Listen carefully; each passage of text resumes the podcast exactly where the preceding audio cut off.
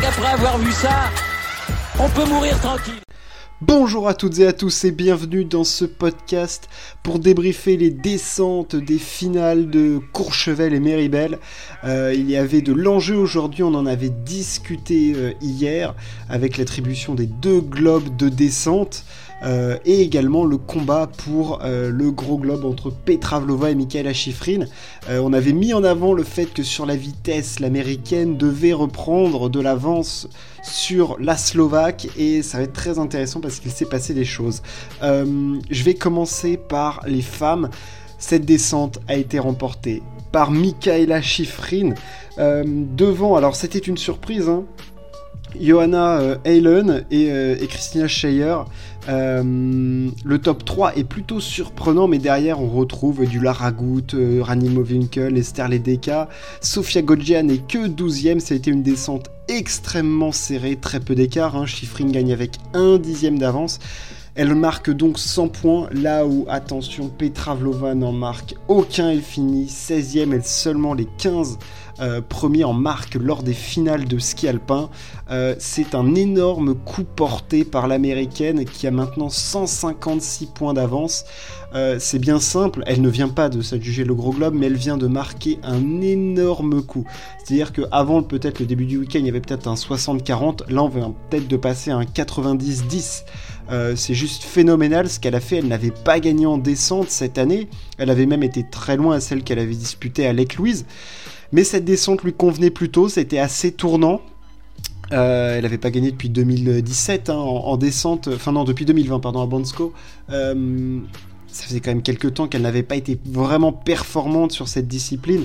Et là, de l'avoir gagnée et marqué autant de points, c'est absolument phénoménal, sachant qu'on sait la fin de saison enfin, le, traumatisme des jeux, euh, tous les traumatismes qu'elle a eu ces derniers temps, euh, c'est absolument une, performance absolument exceptionnelle, ce qu'elle a fait d'immense championne qu'elle est.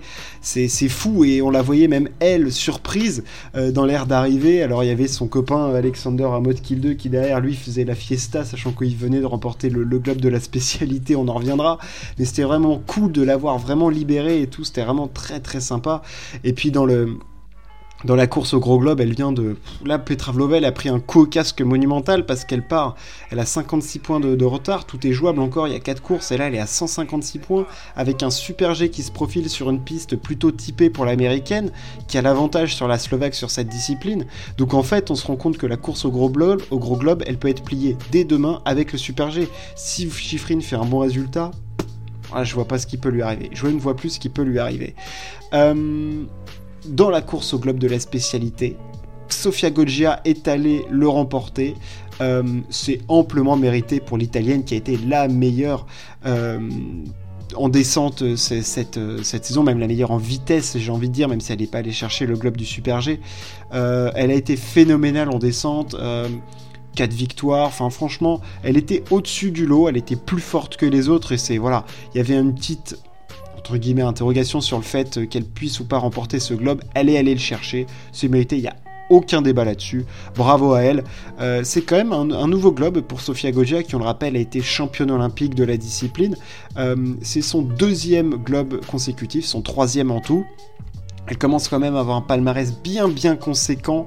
Euh, l'italienne, euh, vraiment une skieuse qu'on aime beaucoup, beaucoup d'engagement, un caractère bien bien trempé, euh, et puis surtout une battante parce qu'il faut, faut pas oublier qu'elle s'est quand même explosé le genou récemment et qu'elle court avec un ligament quand même salement amoché, une, une fissure au niveau du tibia péroné, je crois. Donc vraiment une, dure au mal comme, on peut les apprécier sur le, sur le tour, enfin sur le circuit du ski alpin.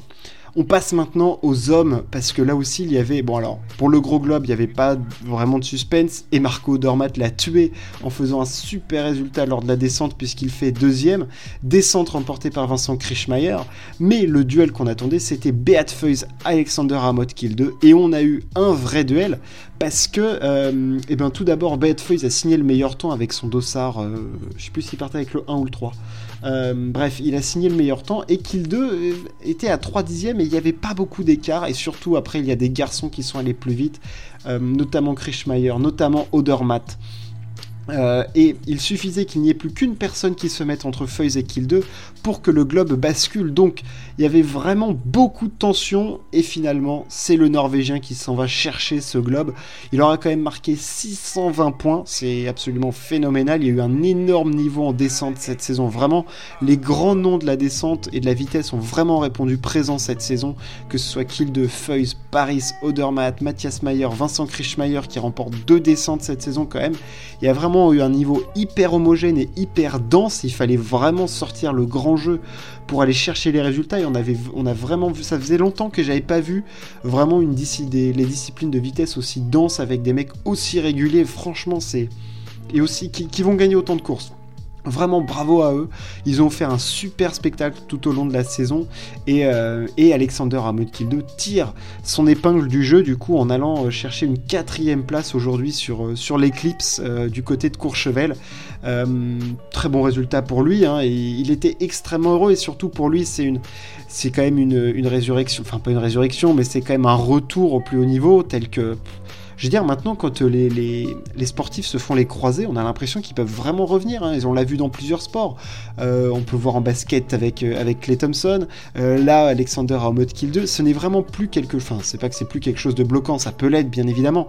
Mais on sent qu'ils ont les capacités physiques de, de se remettre. Alors après, on parle, c'est vrai aussi, d'athlètes d'un niveau supérieur et qui ont de base, enfin à la base, des, capacités supérieures à la moyenne. Hein. Alexander à Kill 2, il avait déjà gagné le gros globe et il a un niveau moyen absolument phénoménal.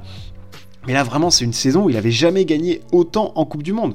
Donc, euh, il, est, vraiment revenu au top niveau. Donc, euh, c'était quand même assez inattendu. Je m'attendais pas du tout à le voir à ce niveau-là et à jouer la gagne autant que ça sur. Euh, en plus, la descente, c'est une course où il faut de l'engagement, il faut être serein dans son physique et tout. Et il a engagé, quoi. Il avait pas peur d'emmener énormément de vitesse dans toutes les courbes. Et franchement, c'est très très fort de sa part.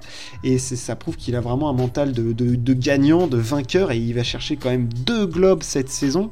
Euh, sachant qu'en plus, il ne s'est aligné sur aucun géant. Il aurait vraiment peut-être pu embêter plus Marco Dormat dans la course au au gros globe, à voir l'année prochaine quelle va être la stratégie de, Kill 2, parce que s'il continue à parfaire son physique et à développer euh, ce qu'il avait réussi à développer pour aller chercher le gros globe en géant, c'est-à-dire retrouver un petit peu de, vitesse, de taillage de courbe, vraiment d'aller euh, carver, en tout cas d'aller chercher euh, l'écart comme il peut savoir le faire, ça peut être très très intéressant.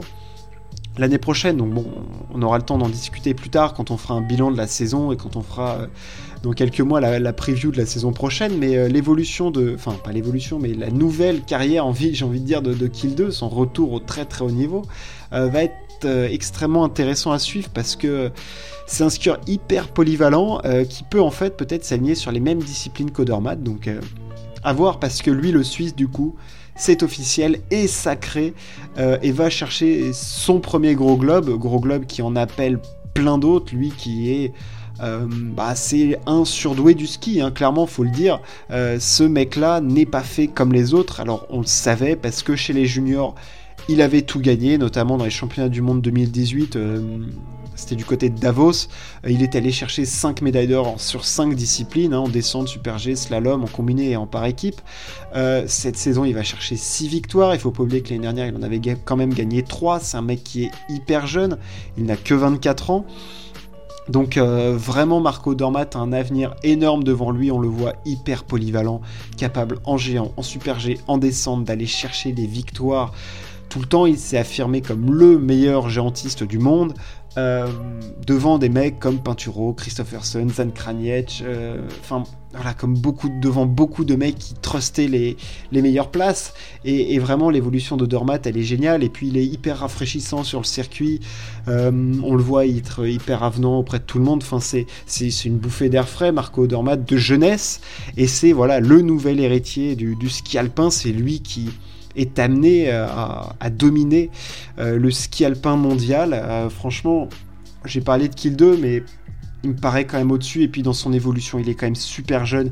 Il est encore plein. Je suis sûr qu'il peut progresser encore plus. Donc vraiment, c'est ce gros globe en appelle vraiment plein d'autres. Et je ne vois pas ce qui pourrait l'empêcher d'aller en chercher beaucoup plus. Enfin, je, je, ne vois pas. Après, on parle bien sûr hors blessure, hors casse mentale. On voit que les sportifs en ce moment c'est compliqué. Vraiment, Marco Dormat est un skieur complet, exceptionnel. Et ce, ce, sacre, il y avait encore un suspense, mais honnêtement, il n'a même pas lâché la première place de la Coupe du Monde depuis la première course. Donc on se doutait déjà depuis 2-3 mois qu'il allait logiquement aller gagner ce gros globe, mais il fallait confirmer. C'est officiel, Marco Dormat gagne le gros globe de cristal. Félicitations à lui. Et puis on va suivre du coup les dernières courses poursuivre l'attribution du gros globe chez les femmes. Hein. Bon, la course en a pris un sacré coup, mais également le géant chez les femmes euh, et le slalom chez les garçons. Ce sont les derniers globes qu'il reste à distribuer. Merci de m'avoir écouté. N'hésitez pas à partager, à vous, à vous abonner, à vous, à vous abonner. Merci de m'avoir écouté. Ciao. À plus.